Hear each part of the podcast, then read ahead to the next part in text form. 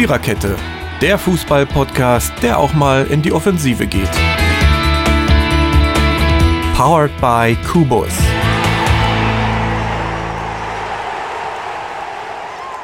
Herzlich willkommen zu DEM im Fokus Nummer 16. Wir haben heute zwei weitere Achtelfinalpartien zu besprechen. Gestern Abend fand in Budapest die Partie zwischen Niederlande und Tschechien statt. 2 zu 0 hat, hat Tschechien gewonnen. Und am Abend dann in Sevilla das Spiel Belgien gegen Portugal, der Titelverteidiger Portugal. Ja, was gibt es dazu zu sagen? Die Mission Titelverteidigung ist vorbei. Belgien gewann mit 1 zu 0. Wir wollen aber in Budapest starten. In Budapest 2 zu 0 für Tschechien. Ja, Tschechien, wir hatten das ja in unserer Vorschau bereits so ein wenig ausgeführt. Ja, ist doch Angstgegner der Niederlande und auch dies war wohl gestern dann, die Statistik sollte sich wieder mal bestätigen. Jürgen, Jetzt habe ich dich ganz vergessen am Anfang vorzustellen, aber das holen wir jetzt ganz schnell nach. Jürgen, hallo. gut. Ja. Hallo Marco, hallo an die Denn wir beide wollen dies heute hier bestreiten für euch und genau. deshalb, Jürgen, frage ich dich jetzt, was hast du zu dem Spiel oder was gibt es aus deiner Sicht zu dem Spiel in Budapest zu sagen? Ja, erstmal äh, sind natürlich wieder die Massen an Zuschauern aufgefallen. 52.000 davon wohl 25.000 Holländer oder Niederländer. Man muss ja immer ein bisschen vorsichtig sein, die mit allem, was ging, in Richtung Ungarn sich aufgemacht haben, Wohnwagen. Äh, ich würde mich nicht wundern, wenn der eine oder andere auch noch mit dem Rad gefahren ist oder so, keine Ahnung. Flugzeug, Auto, also alles, was ging, war auf dem Weg nach Ungarn. Ja, nur leider hat es nicht geklappt aus deren Sicht. Die haben zwar in Hälfte 1 äh, durchaus Chancen gehabt, das äh, Ding in, zur Pause in Führung zu gehen, aber die Tschechen haben es auch clever angestellt. Und ich meine, die Szene des Spiels war dann in Minute 55 die rote Karte für De Licht, der ähm, die Notbremse gezogen hat und was auch in meinen Augen zumindest eine absolut richtige Entscheidung war, die der Schiedsrichter da der äh, getroffen hat. Gibt es überhaupt kein Vertun. Und dann hat man gemerkt, es ist irgendwie ein Riss im Spiel. Hm, die Tschechen kamen besser in die Begegnung ja, und haben dann in Minute 68 das 1 zu 0 durch Hollesch gemacht und wieder Patrick Schick zehn Minuten vor Schluss und wenn einer den Holländern, den Niederländern den Gnadenstoß gestern Abend gegeben hat, dann war er das. Nächstes Tor im nächsten Spiel. Unglaublich. Also der Mann spielt eine EM. Die kann er sich jetzt schon einrahmen, wenn er denn meint. 2 zu 0 gibt es nichts dran zu deuteln, überhaupt nichts zu meckern.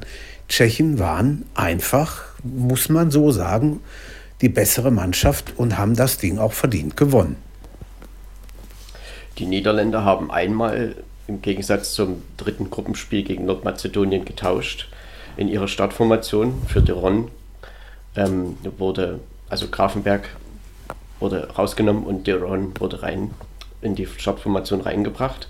Tschechien wechselte dreimal, unter anderem auch verletzungsbedingt. Äh, der Kapitän Darida war angeschlagen und musste ersetzt werden. Außerdem ähm, ist der Spieler Borel gesperrt gewesen und dafür musste natürlich auch ein neuer Spieler gebracht werden. Unter anderem kam rein der Hoffenheimer Karajabek. Ja, letztendlich die Niederländer Länder begannen sehr druckvoll und äh, kreierten da ihre Angriffe doch immer wieder über die Außenbahnen und auch durch die Mitte machten sie viel Druck es gab auch so ein paar Abschlusssituationen in der Anfangsphase durch die Licht, zum Beispiel in der achten Minute, aber das war dann doch eher aus abseits verdächtiger Position und Dumfries, der ja auch in der Vorrunde schon aufgefallen ist, in der 13. Minute. Ja, Tschechien, die hielten aber da voll und ganz dagegen mit einer Fünferkette, davor noch vier weitere Spieler, also eine sehr massive Kette, Ketten da aufgebaut und mit zunehmender Spieldauer ja, fiel es den Niederländern immer schwerer, da äh, Mittel dagegen zu finden und Tschechien bekam dieses Spiel mehr und mehr in den Griff. Und man muss dann schon fast sagen, Mitte der, zweiten, Mitte der ersten Halbzeit ja, hatte Tschechien mehr Chancen als dies die Niederlande hatte. Die Anfangs-Euphorie oder die Anfangs, ja, Druck der Niederländer war in Ordnung, aber dann kamen die Chancen der Tschechen durch zum Beispiel durch Subcheck durch einen Flugkopfball und der ging aber am Tor vorbei. Oder auch Schick hatte da nochmal einen abgefälschten Schuss. Ja, und dann ähm, die größte Chance der ersten Halbzeit, die hatte der neu reingekommene Barak. Und ja, dieser Schuss aus dem rechten Teil des Strafraums, der wurde in höchster Not von Matthias de Licht abgewehrt und somit ging es dann mit dem 0 zu 0. Man kann schon fast sagen, mit einem fast glücklichen 0 zu 0 für die Niederländer in die Pause. Der zweite Durchgang, ja, der startete dann mit einer Riesenchance für die Niederlande. Malen, der lief alleine auf den Keeper Watschlik zu und ja, der Keeper, der tschechische Keeper ließ sich aber nicht überwinden und hielt den Ball fest. Somit stand es weiterhin 0 zu 0. Ähm, es war ein sehr intensiv geführtes Spiel und ja, die entscheidende Szene, wie Jürgen das vorhin schon mal angesprochen hat, die gab es dann quasi im Gegenzug zu dieser Chance. Denn es gab dann ein Handspiel zwischen, also von Delicht und dieses wurde zuerst mit einer gelben Karte bestraft, aber nach Ansicht der Videobilder ja, war dann klar, dass eine klare Torchance verhindert wurde und somit ist, besagt dann die Regel, dass eine rote Karte daraus folgen muss und diese gab es dann eben auch und fortan spielten die Niederländer nur noch mit zehn Mann. Das war noch über eine halbe Stunde zu spielen und Tschechien bekam dann nun das Spiel immer mehr und immer mehr in Griff und ja, sie kreierten einfach Chancen.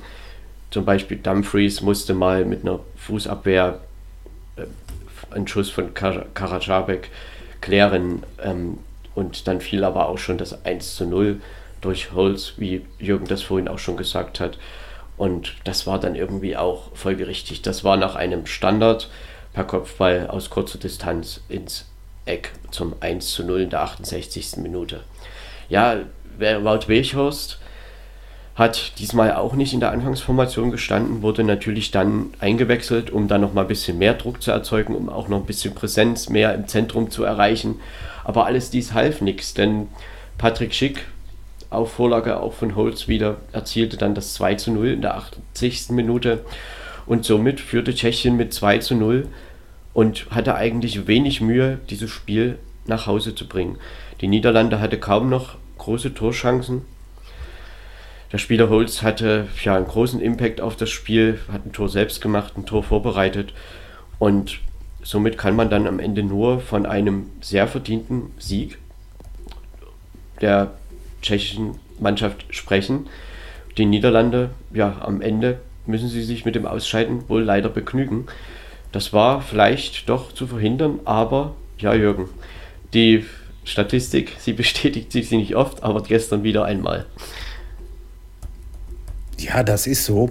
Wobei äh, die Parade des, des tschechischen Torhüters vor, dem, vor der äh, roten Karte für Delikt, das war schon, das war eine der Paraden der EM, glaube ich. Denn die ist so, ja. ja, der hat sich so lang gemacht und hat das Ding wirklich noch, wo, wo viele das, den Ball schon im Tor gesehen haben, bestimmt, hat das noch rausgeholt und das war unglaublich. Also man merkt schon, der, der ist unheimlich stark. Also äh, hat, hat das wirklich sagenhaft gut gemacht. Er gibt der Abwehr auf alle Fälle sehr, sehr viel Sicherheit. Und wie die Tschechen das gestern äh, taktisch gelöst haben, die Niederländer sind nahezu gegen eine Mauer gelaufen und haben da wenig Mittel gefunden, dieses zu überwinden. Und da, ja, brachten sie einfach auch nicht viel zustande. Also es waren für die Niederländer sechs Torschüsse, für Tschechien zwölf. Oh die Passquote auch bei, Nieder bei den Niederlanden mit 71 Prozent nicht allzu hoch. Tschechien 73 Prozent. Der Ballbesitz lag leicht bei den Niederlanden 52 zu 48 Prozent. Auch die Zweikampfquote mit 53 zu 47 Prozent bei den Niederlanden. Ja, letztendlich sind sie sehr verdient im, Achtelfinale, im Viertelfinale und dürfen sich jetzt auf ein Spiel gegen Dänemark freuen. Und wer hätte sich, ja, wer hätte gedacht, dass so ein Viertelfinale dann doch zustande kommt. Tschechien gegen Dänemark in Baku. Ja, ich meine, irgendwo so ein bisschen äh, tut es mir, ja, vielleicht nicht leid, aber ich, ich hätte gerne die, die Niederländer gegen die Dänen gesehen. Natürlich sehe ich auch jetzt gerne die Tschechen gegen Dänen, ist überhaupt keine Frage. Aber das wäre schon, das schon ein rasantes Spiel geworden, Dänemark gegen Niederlande. Aber gut, wir äh, können das nicht zurückdrehen und sie sind ganz klar verdient im Viertelfinale, die Tschechen. Da gibt es überhaupt nichts gegen zu sagen. Das hat nicht geklappt gestern irgendwie mit diesem holländischen Hurra-Fußball, den man vielleicht äh, in Amsterdam gegen die Ukraine äh, zelebrieren konnte. Aber man hat auch wieder gemerkt, trotz der massiven Zuschauerunterstützung, es hat nicht sollen sein. Es ist nicht immer gesagt, dass du, wenn du die meisten Fans im Rücken hast, auch gewinnt, äh, gewinnst. Man kann schon sagen, dass der Ausgangspunkt der recht souveränen Leistung der tschechischen Mannschaft fast schon im ersten Spiel lag, ne? als sie doch den, klar, das war gegen Schottland, aber diesen Abwehr, äh, Angriffsdruck der Schotten auch gut standgehalten haben, einfach sehr strukturiert gespielt haben und das, diesen Pfad verließen sie eigentlich nie. Ne? Denn auch im, im zweiten Spiel gegen die Kroaten ließen sie nicht viel zu und gegen England, da ging es halt dann einfach nicht mehr um so sehr viel und sie brachten eben dieses Achtelfinale, was ja vorher schon feststand, da ins Ziel. Gut, es war Rang 3. Letztendlich hat es sich nicht als Nachteil erwiesen, dass man dann nun gegen die Niederlande spielen musste. Und wie sie das dann gestern taktisch gelöst haben mit diesen zwei Ketten, zwei massiven Ketten da und die Niederländer vom Tor weggehalten, sich kaum zur Entfaltung kommen lassen, da muss man schon sagen, das ist eine Mannschaft, die können, glaube ich, noch ganz anderen Probleme bereiten. Und der Torhüter, ja. der gibt der Mannschaft wirklich, wirklich auch richtig ja, Stabilität. Und eben nicht nur er, das ist eine wirklich geschlossene Mannschaftsleistung. Stimmt, und wer mir auf Seiten der Tschechen auch gefällt, ist der Trainer Jaroslav Schilavi. Ein ganz ruhiger Typ, der nicht irgendwie Hektik verbreitet oder so, der, der sich in Ruhe anguckt, was seine Mannschaft da treibt, der aber auch ganz klar die nötigen äh, Infos gibt, das nötige Feedback gibt und die Mannschaft wirklich, da, das muss man ganz ehrlich sagen, sehr gut auf die Niederländer eingestellt hat. Und ich bin mal gespannt, was denn dann am kommenden Wochenende passiert, wenn Dänen und Tschechen gegeneinander spielen. Kann eine sehr, sehr interessante Angelegenheit werden in Baku. Ja, das sind ja zwei Mannschaften, die sich dann wirklich sehr ordentlich in dieses Turnier reingearbeitet haben die Dänen mit ihren anfänglichen Schwierigkeiten und dann eben aber mit dem der Qualifikation fürs, für die K.O.-Runde noch im letzten Gruppenspiel. Ja, und Tschechien, das sind zwei doch recht stabile Mannschaften und mal schauen, wie sie sich dann belauern und belagern werden und taktisch begegnen werden, wer dann ähm, dort das Übergewicht bekommen wird. Also das könnte schon auch eine lange Angelegenheit da in Baku werden. Ja, könnte ich mir auch vorstellen. Also Verlängerung ist durchaus möglich da. Äh, bin mal gespannt, was da am, am Wochenende dann bei rumkommt. Ja, Jürgen, und die Niederländer, ich meine, du hattest das vorhin schon mal so ein bisschen angedeutet.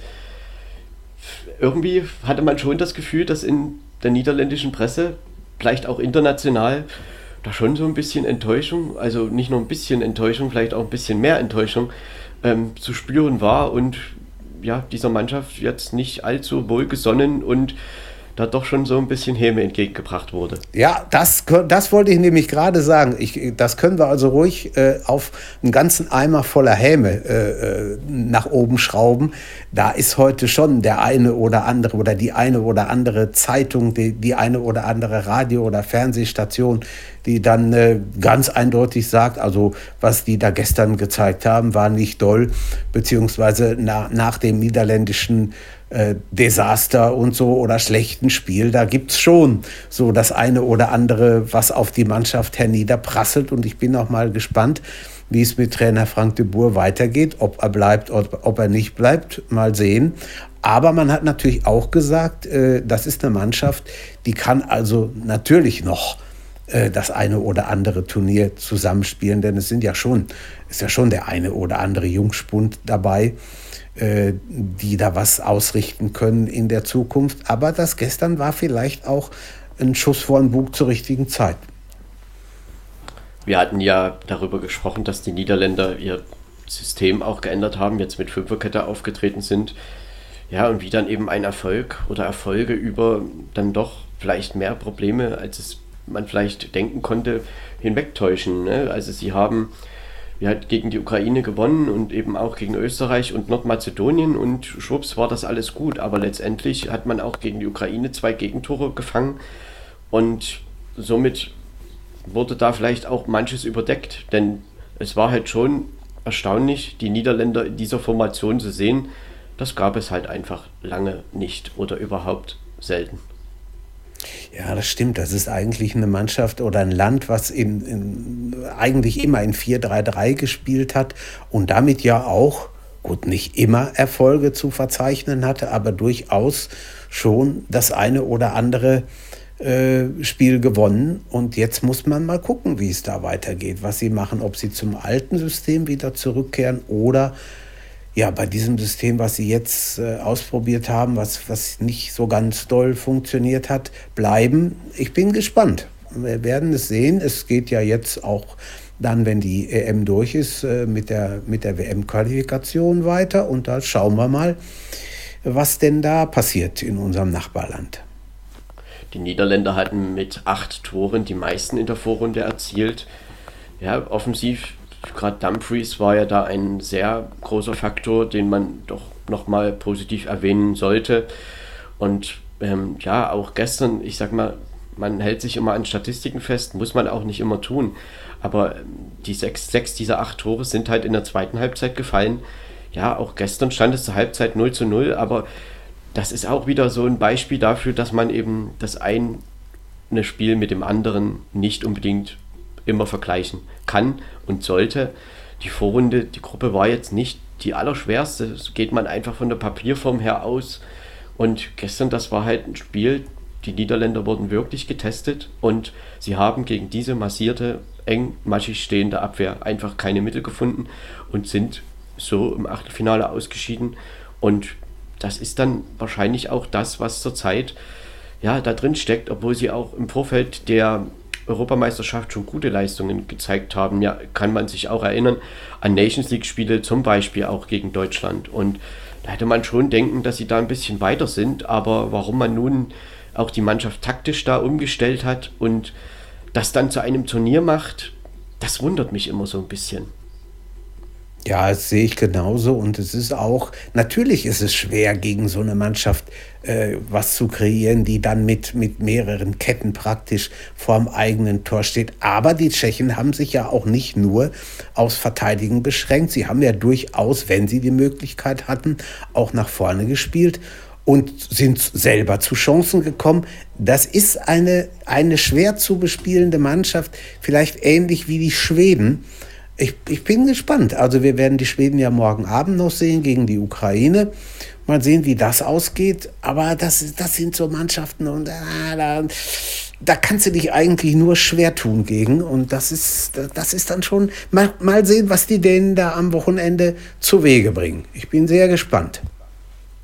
Ja, auch die deutsche Mannschaft kann davon ein Lied singen, gegen engmaschig stehende Abwehrreihen zu spielen und dann Chancen kreieren zu wollen. Gut, aber das, das ist, ist ein Thema wahr. dann eher für morgen. Das soll aber wirklich die ganze ja, Sache, was wir jetzt nochmal über die Niederlande gesagt haben, die Leistung der tschechischen Mannschaft nicht schmälern. Das war ein klar verdienter Sieg. Sie haben das ähm, klar auch aus eigenem Ermessen heraus und aus eigener taktischer Stärke ähm, gewonnen, verdient gewonnen. Ja, am Rande noch gesagt, die Statistik hat sich wieder bestätigt. Angstgegner bleibt eben Angstgegner. Tschechien jetzt im Achtelfinale in Baku und das ist dann auch verdient und so nehmen wir das und ehrlich gesagt, wir können uns freuen auf ein Spiel Dänemark gegen Tschechien. Das wird, glaube ich, auch nicht so uninteressant. Auf keinen Fall, das glaube ich auch. Das zweite Achtelfinale gestern fand statt in Sevilla am Abend. Belgien gegen Portugal. Ja, vom Namen her war das doch ein sehr hochkarätiges Achtelfinale. Portugal, der Titelverteidiger, ja, schweres Los dann doch in der ersten K.O.-Runde. 1 zu 0 endete das Spiel für Belgien. Bei Belgien gab es fünf Wechsel. Ja, der Trainer Martinez er wechselte ja auf seine alten Haudegen zurück, will ich jetzt einfach mal sagen. Also Verdongen, alter Welt und Thielemanns, Monnier, das, das sind alles Spieler, die man schon lange kennt. Die kamen herein und ja, er vertraute da einer Viererkette, wie sie schon lange in Belgien Bestand hat. Ja, bei Portugal gab es zwei Wechsel. Semedo war ein bisschen angeschlagen, Danilo Pereira auch. Er hatte ja den Check-up bekommen im Spiel gegen Frankreich und dafür kamen herein Palinja und Dalot. Oder Dalou. Ja, Jürgen, wie würdest du das Spiel einschätzen? Das ging ja doch recht gemächlich, sage ich jetzt einfach mal los. Ja, es war eigentlich, also beim Boxen würde man sagen, es war ein Abtasten erstmal über eine geraume Zeit. Hm, aber das war vielleicht auch, konnte man vielleicht auch erwarten. Das ist ja nun, sind beides Länder, äh, die, wo, wo, die nicht mit, mit Hauruck-Fußball da sofort anfangen, die erstmal gucken, was hat der andere denn wohl drauf und wie, wie ist er denn wohl aufgestellt und was können wir denn wohl machen. Ja, und dann so nach, nach 20 Minuten, wo es dann immer noch 0 zu 0 stand, ja, da ging es dann so, so ein bisschen mal nach vorne auf beiden Seiten. Auch hier wieder ähnlich Duplizität der Ereignisse, ähnlich wie im Spiel in Budapest, im Frühabendspiel. Die meisten Zuschauer eindeutig, weil ja auch viel näher auf Seiten der Portugiesen. Und äh, die Belgier hatten jetzt nicht so einen äh, großen Zulauf, waren aber auch jetzt nicht äh, völlig alleine. Ne? Also da war schon, das war nicht so wie am Samstag beim Spiel Wales gegen Dänemark, wo man wirklich den Eindruck haben konnte, da ist kein einziger Waliser im, im Stadion. Äh, so war es gestern Abend nicht. Naja gut, und dann hatte halt Belgien kurz vor der Pause, wo vielleicht schon viele mit dem 0-0 Pausenstand rechneten, äh, die Chance durch, durch Torgan Hazard und der BVB-Spieler alle BVB-Spieler machen irgendwie was Besonderes. Bei dieser EM habe ich eben schon im Vorgespräch gesagt. Äh, und gestern war er der Man of the Match und der, der äh, Spielgewinner für die Belgier, äh, machte dann das 1 zu 0. Gut, Hälfte 2 brachte natürlich dann portugiesische Angriffe. Und sie haben ja nun auch mit, mit Ronaldo, Joao Felix und äh, Rui Patricio im Tor, wie sie alle heißen, haben sie natürlich Leute, die sehr stark sind. Sie sind Europameister und das ja auch nicht aus Jux und Dollerei. Ne? Die wissen schon, wie man mit dem Bällchen umgeht und hatten dann in Hälfte zwei ja auch dicke, dicke, äh, dicke, dicke Chancen zum Ausgleich. Aber das Runde wollte einfach nicht ins Eckige. Guerrero traf äh, den Pfosten. Ja, gut. Und äh, wenn du keine Tore schießt, kannst du so ein Spiel nicht gewinnen. Und deswegen hieß der Sieger am Ende natürlich sehr, sehr zur Freude der Belgier. Ich habe hier mal ins belgische Fernsehen reingeguckt und da natürlich, die waren voll begeistert und äh, haben sich was gefreut. Äh, hieß der Sieger Belgien am Ende. Und nun kommt es am Wochenende in München zum Viertelfinal Kracher zwischen Belgien und Italien. Und da freue ich mich heute schon drauf, das muss ich ganz ehrlich sagen ja, ich denke, darauf kann man sich wirklich freuen, dass diese beiden Mannschaften in diesem Turnier sich irgendwie treffen und dass das war ja, sag ich mal, vom, vom Tableau her eventuell so voraus zu sagen, wenn beide ihre Gruppe gewinnen, das ist auch geschehen und nun treffen sie sich im Viertelfinale. Also München kann sich da wirklich auf ein schönes Spiel freuen und wir natürlich auch die, ja, letztendlich, was soll man sagen? Die erste Halbzeit war so ein bisschen gemächlich und ruhig und beide belauerten sich, aber beide brachten nicht allzu viel ähm, Gefährliches nach vorn. Da gab es mal einen Schuss von Jota, der Stürmer von Portugal, oder auch mal einen Freistoß von Cristiano Ronaldo. Das waren eigentlich noch so die, ja, die Chancen, die Portugal hatte. Also man, ich hatte immer so ein bisschen das Gefühl, dass ein leichtes Übergewicht für Portugal da war, aber jetzt nicht da große Chancen kreiert zu haben, sondern eben einfach, ähm, dass sie das Spiel sehr kontrollierten. Aber auch die Belgier standen in dem im Prinzip nichts nach und da gab es halt, ja, auch mal, weil du BVB-Spieler wieder erwähnst, hier müssen wir wieder einen erwähnen. Meunier ähm, hatte im Prinzip die einzige Chance, die Belgien mal hatte. Das war um die 35. Minute herum ja, es fiel beiden nicht so viel ein. Wie kommen wir dem Tor nahe und wie können wir da irgendwie mal was erzielen? Und so mussten dann irgendwie mal ein paar andere Mittel her oder vielleicht auch eine Einzelleistung. Und das gab es dann eben auch in der 42. Minute. Denn nach einem ja, Gegenstoß hielt Tolgan Hazard einfach mal auf, ja, drauf und der Ball schlug eben dann ein und er bejubelte seinen zweiten Turniertreffer. Also da gab es auch nichts zu halten für Rui Patricio und es war am Ende eine Einzelleistung. Somit ging es dann mit einem 1 zu 0 in die Halbzeit und Belgien konnte sich da schon glücklich schätzen, dass dieses Tor gefallen ist, denn Jetzt war es natürlich für die Portugiesen ein Balanceakt. Man musste auf der einen Seite die Konter der Belgier verhindern und auf der anderen Seite natürlich auf den Ausgleich drängen. Und das ist natürlich bei dieser defensiv starken Mannschaft, Belgien ja nur ein Gegentor auch in der Gruppenphase kassiert, das ist schon schwierig. Aber ich würde sagen, dass die Portugiesen das wirklich gut gemacht haben. Die Portugiesen schnürten die Belgier teilweise richtig in ihre Hälfte ein.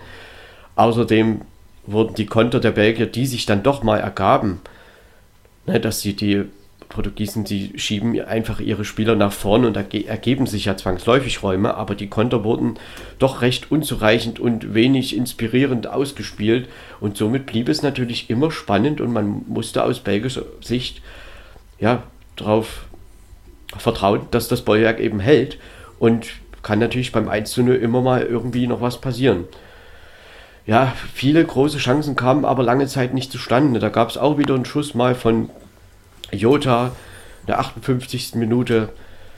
Und trotzdem blieb Portugal aber immer dran und machte oder schaffte diesen Balanceakt eigentlich sehr gut zu handeln. Das muss man ihnen schon lassen. Die Schlussphase, wo es dann wirklich drauf ankam und ja, jetzt geht es ja nur noch um Weiterkommen oder eben Ausscheiden war doch sehr hitzig geführt und von rassigen Zweikämpfen geprägt. Und Portugal warf dann wirklich alles nach vorn. Ja, da gab es einen Kopfball von Diaz, der war sehr zentral aufs Tor und den hielt Timo Courtois einfach großartig. Also das war wirklich eine überragende Reaktion.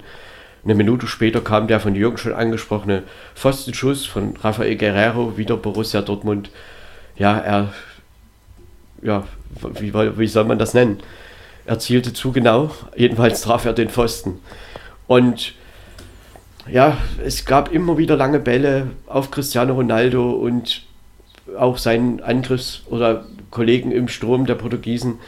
Allein es sollte kein Tor mehr gelingen, wo ich aber doch sagen würde und muss, es wäre durchaus verdient gewesen, wenn dort noch ein 1-1 gefallen wäre und das Spiel auch in die Verlängerung gegangen wäre.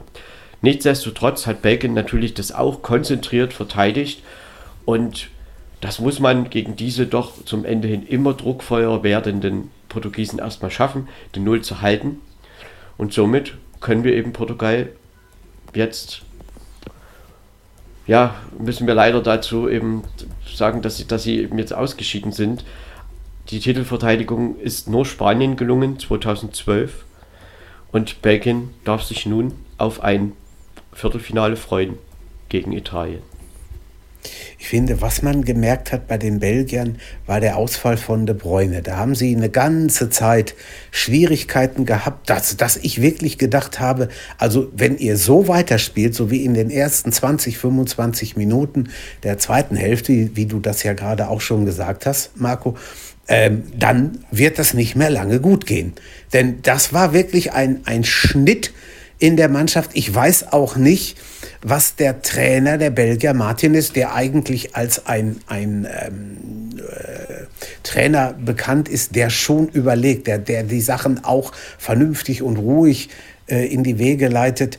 Äh, was, was er sich dabei hat einfallen lassen, der, der De Bruyne ist ja wohl in Hälfte 1 einmal böse gefault worden, ist dann aber zur zweiten Hälfte doch nochmal oder trotzdem nochmal aufgelaufen ob man dann nicht hätte sagen sollen, okay, komm, es hat keinen Sinn mehr, ob der nun drei oder fünf oder zehn Minuten spielt und man sieht, es geht nicht.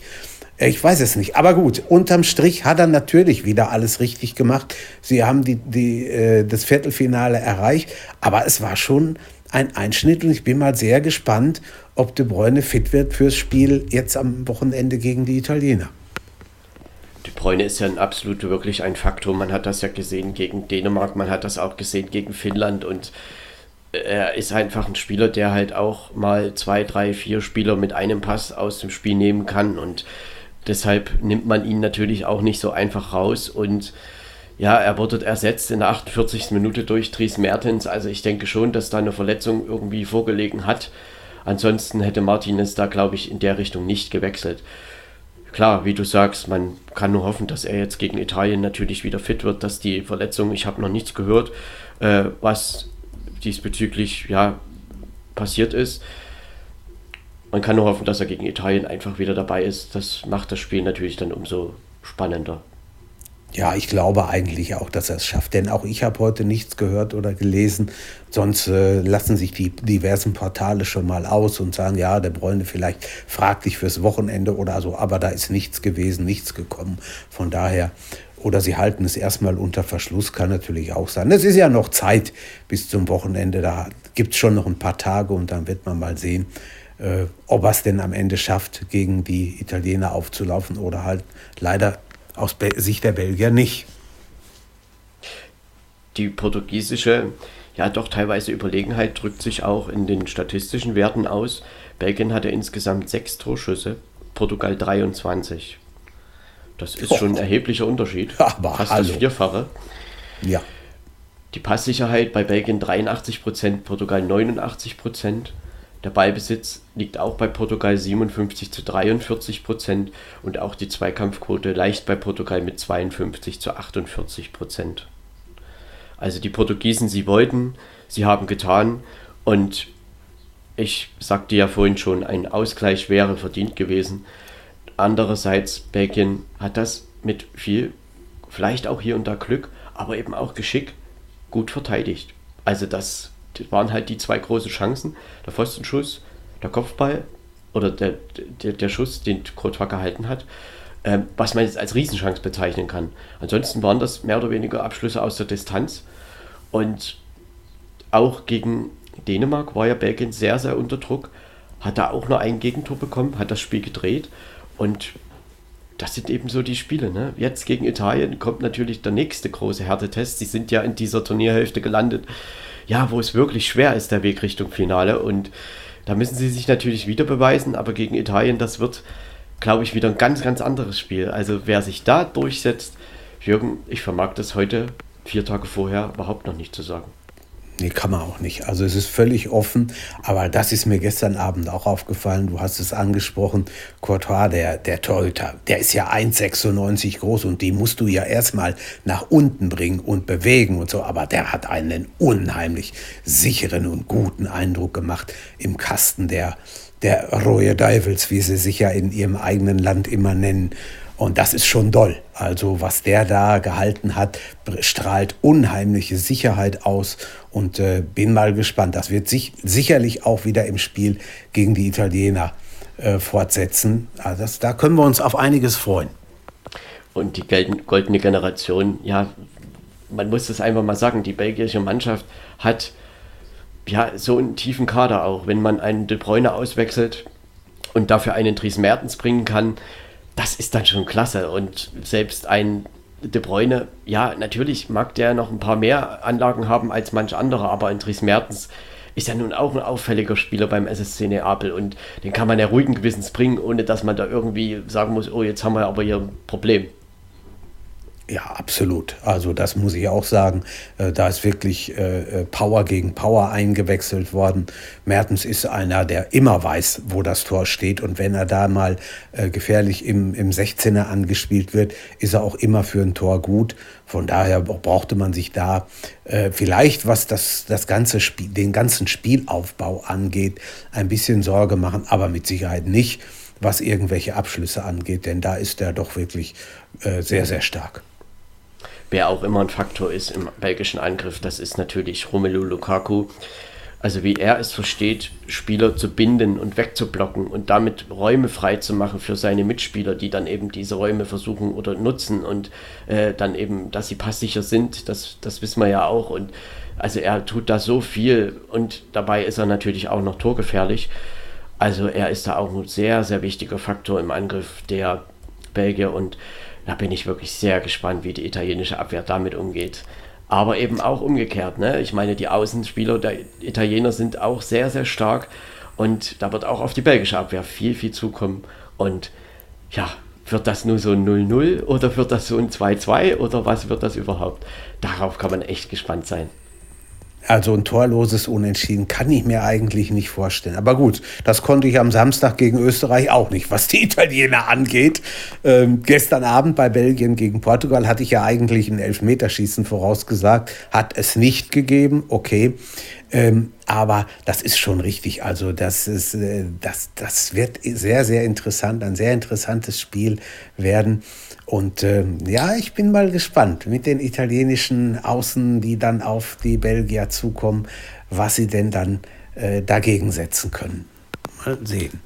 Die Portugiesen, um da noch mal ein Wort dazu zu sagen, brauchen sich aber, glaube ich, für diese Leistung auch nicht irgendwie ja, man hat alles gegeben, man hat alles versucht und man hat ja auch eine schwere Gruppe gehabt, man hat sich in dieser Gruppe durchgesetzt, man hat gegen Frankreich ein sehr, sehr ordentliches Spiel gemacht und Belgien war natürlich auch ein Gegner, man hat sich da vielleicht doch ein bisschen was anderes gewünscht. Letztendlich waren sie gestern aber auch sehr passsicher und ballsicher, haben gedrückt und gemacht und geschossen und der Ausgleich wäre verdient gewesen und ja, sie mussten nun halt damit leben, dass sie in diese Turnierhälfte gerutscht sind als Gruppendritter.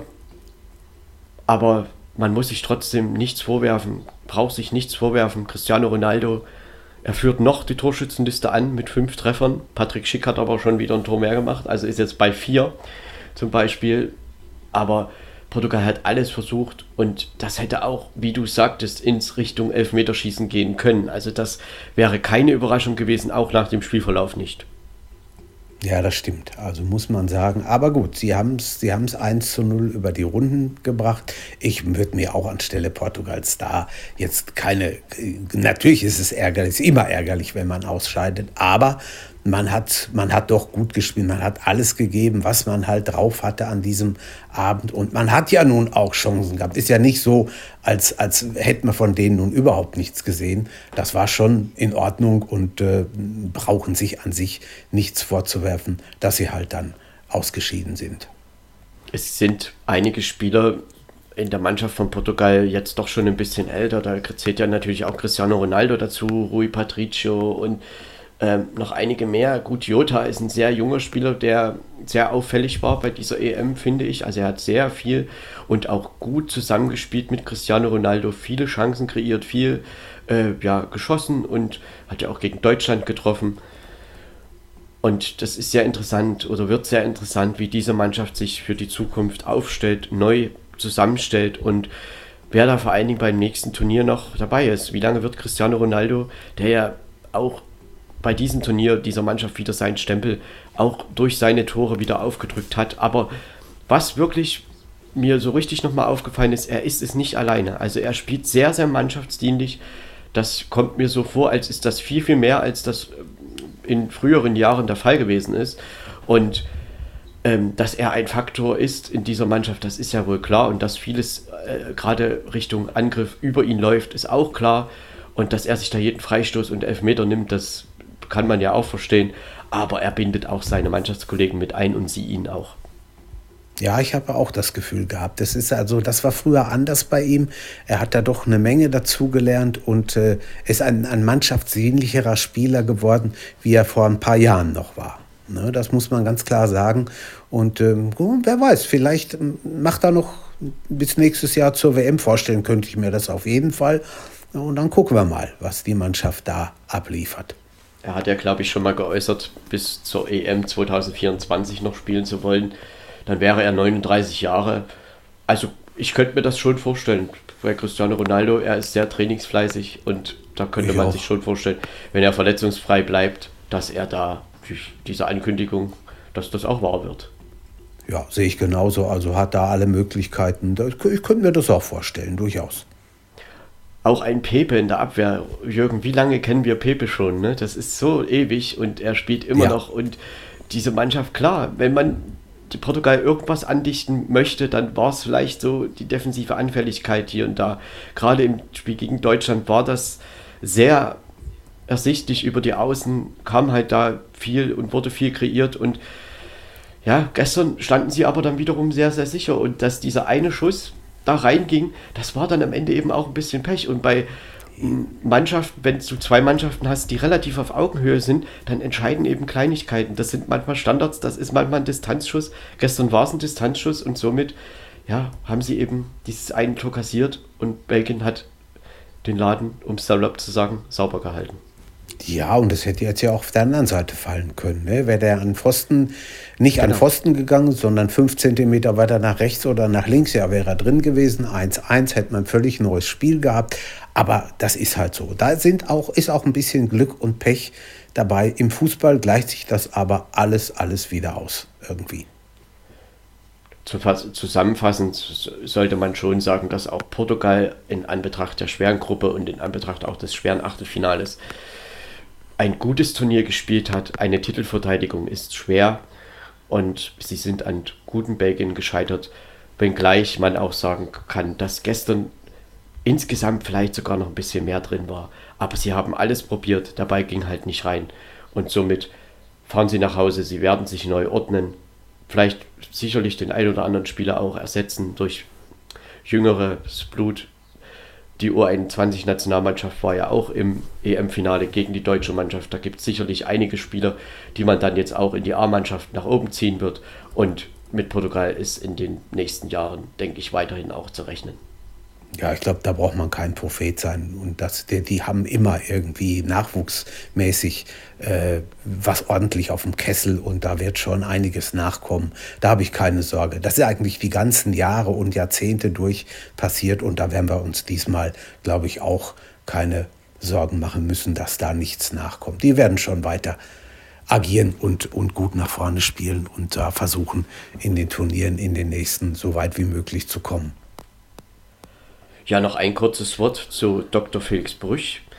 Er hat gestern dieses Spiel geleitet in Sevilla und man sagt ja immer so schön, wenn der Schiedsrichter nicht auffällt, das ist immer am allerbesten. Und ja, mir ist er nicht aufgefallen. Er hat eine sehr gute Spielleitung da in Sevilla wieder hingelegt. Jürgen, ich glaube, da stimmst du mir doch zu. Ja, völlig, völlig. Also absolut überhaupt kein Problem. Hat, hat äh, unauffällig gepfiffen und das ist eigentlich das Beste, was man vom Schiedsrichter sagen kann. Wie du das schon gerade gesagt hast, wenn er nicht auffällt, das ist dann, fällt dann am meisten auf. Ne? Es ist nun abhängig davon, wie weit die deutsche Mannschaft in diesem Turnier noch kommt. Ob Daniel Siebert und Felix Brüch da weitere Spiele pfeifen können, ob sie weiter im Turnier bleiben. Ähm, ja, aus deren Sicht müsste man natürlich sagen, Deutschland muss nach Hause fahren, dann können sie einfach weiter pfeifen, denn ich glaube, die Leistungen beider waren wirklich, wirklich gut, sodass sie gute Chancen hätten, weitere Spiele zu bekommen. Aber ja, insgesamt, wenn die deutsche Mannschaft da weiter im Turnier verbleibt, dann werden sie irgendwann natürlich ausscheiden. Ja, beides geht nicht, kann es nicht. Die Mannschaft und Schiedsrichter äh, weiter sehen. Einer muss dann leider weg. Und äh, ich glaube, hier in, in, diesem unserem Lande äh, sind, glaube ich, im Moment noch mehr für die Mannschaft als für die beiden Schiedsrichter. Aber man weiß ja nie. Da kann so viel passieren. Wir werden das sehen, was da morgen rauskommt. Ja, das ist so eine kleine Randnotiz. Ich denke, dass da viele Fans natürlich nicht so drüber nachdenken. Aber ich finde das immer gut, die Schiedsrichter dann auch mal mit zu erwähnen, denn es wird ja immer draufgehauen, wenn sie dann irgendwas falsch machen oder nicht richtig entscheiden aus manch einer Sicht und sie pfeifen doch recht ordentlich und Dr. Felix Brüch gestern auch wieder mit einer sehr guten Leistung und unauffällig und das ist eigentlich dann doch immer gut. So ist es. Ja, Jürgen, heute Abend steht Achtelfinale 5 und 6 an. Gleich um 18 Uhr Kroatien gegen Spanien. Bei Kroatien im Vorfeld wurde bekannt, ein Corona-Fall. Ivan Perisic wurde positiv getestet. Das Spiel wird von dem türkischen Schiedsrichter Kakir gepfiffen. Ja, Jürgen, ich glaube, das wird auch wieder eine enge Nummer, oder? Ja, ist völlig offen. Ist völlig offen. Man muss gucken, wer gut ins Spiel kommt, wer äh, die besseren Angriffe nach vorne setzen kann. Äh, Perisic wird den Kroaten mit Sicherheit wehtun, der Ausfall. Aber sie haben natürlich Leute, die da reinrücken können. Spanier, ja, da weiß man nie, wie, wo man sie hat, wie man sie hat. Ähm, ich bin gespannt. Also wie gesagt, eine, eine recht offene Angelegenheit. Ähm, wenn ich jetzt tippen müsste, na, ja, ich meine, wenn Kroatien alles abruft, was sie abrufen können, dann könnte ich mir vorstellen, dass die Kroaten es auch gewinnen können.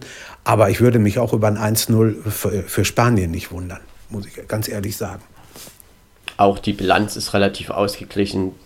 Also ich spreche jetzt von der Gesamtbilanz. Es gibt drei kroatische Siege, ein Unentschieden und vier spanische Siege bisher. Und heute Abend, ja, man, Ivan Perisic war schon ein Faktor in den bisherigen Spielen und trotzdem haben die Kroaten auch viele Spieler, die ich glaube auch den Spaniern doch recht schwer machen können. Und man kann schon, glaube ich, sagen, das ist heute der erste richtig große, große Test für Spanien.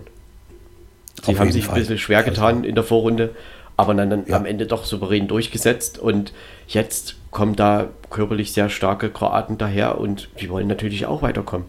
Ich denke, da muss Spanien schon ein bisschen noch mehr abrufen, vor allen Dingen auch Richtung Tor. Ja, sie werden auf jeden Fall gefordert sein, das steht mal fest.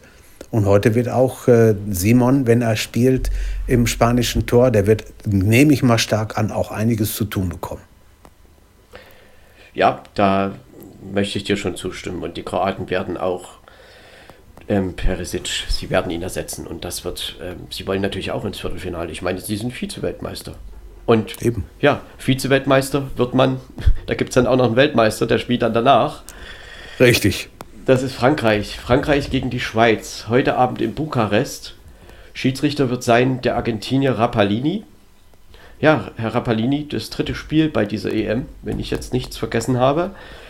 Ähm, da gibt es ja eine Kooperation mit der Copa America, wo ein spanischer Schiedsrichter pfeift, derzeit auch. Und ja, Rapalini hat bisher auch sehr ordentliche Partien abgeliefert. Und Nichtsdestotrotz geht es ja um Frankreich und um die Schweiz. Jürgen, wie sehr wird die Schweiz Frankreich fordern können? Ja, sie müssen viel abrufen. Sie müssen auf jeden Fall sehr viel abrufen, wenn sie, wenn sie gegen Frankreich was ausrichten wollen. Also ich würde mich nicht über, über einen Zwei-Tore-Sieg der Franzosen wundern, aber jedes Spiel läuft anders und wenn die Schweiz erstmal in Führung geht und Frankreich kriegt das Nervenflattern, kann so ein Spiel auch ganz anders ausgehen, dann entwickelt es nämlich eine Eigendynamik und dann stehen wir vielleicht auf einmal da, wo wir gestern bei Holland gegen Tschechien auch gestanden haben. Von daher, aber wenn ich jetzt tippen müsste, würde ich sagen, würde ich dann doch äh, einen oder anderen Euro 50 auf Frankreich setzen. Wir hatten ja auch am Samstag so die Diskussion mit Italien, Österreich, ne, eigentlich sehr große Favorit und klar, Frankreich wie weit sie gefordert wurden, man weiß es noch gar nicht. Sie haben halt in der Vorrunde das getan, sie haben die Gruppe gewonnen, mehr geht nicht. Und jetzt die Schweiz, klar, sie sind am letzten Spieltag da reingerutscht. Und nun geht aber im Prinzip auch für die Schweiz ein neues Turnier los und sie werden das Feld nicht kampflos räumen. Und für die Spannung kann man nur hoffen, dass sie Frankreich wirklich fordern. Natürlich kann man immer sagen, Frankreich ist jederzeit in der Lage, mehr zu zeigen, als sie vielleicht bisher gezeigt haben. Aber vielleicht schafft es die Schweiz auch wirklich dann ganz, ganz langen Abend draus zu machen. Also für die ja. Spannung wäre es richtig toll. Und ja, ich hoffe einfach, dass es nicht ja, beim 4-1 endet, sondern vielleicht dann doch wir wieder mal eine Verlängerung sehen oder irgendwas. Vielleicht auch ein 2-1 oder irgendwie so, dass es jedenfalls knapp und eng wird. Ich habe in diesem Turnier, wenn ich nicht äh, mich völlig irre, noch kein Elfmeterschießen gesehen. Man weiß nie. Warten man weiß nie. Und manchmal kommt es in solchen Spielen, wo man es überhaupt nicht denken würde. So ist es. Ja, und somit wünschen wir euch einen wunderschönen Abend. Viel Spaß mit diesen beiden Partien. Wir hören uns dann morgen wieder. Dann werden wir diese Partien für euch zusammenfassen. So Vielen Dank aus. fürs Zuhören. Und ja, schönen Abend. Danke, Jürgen, auch für dich. Äh, bei ja, dir. Ich danke ich dank dir eben. Ja, ich danke dir ebenfalls. Und ja, schönen Abend für alle. Bis morgen. Genau. Macht es gut. Viererkette, der Fußball-Podcast, der auch mal in die Offensive geht. Dies ist ein kostenloses, nicht kommerzielles Angebot. Besuche uns für weitere Informationen im Internet auf podcast.kubus.de/slash Viererkette. Natürlich sind wir auch auf Facebook, YouTube, Twitter und Soundcloud zu finden. Wir freuen uns über Bewertungen, Rezensionen und sonstiges Feedback auf iTunes oder in den sozialen Netzen.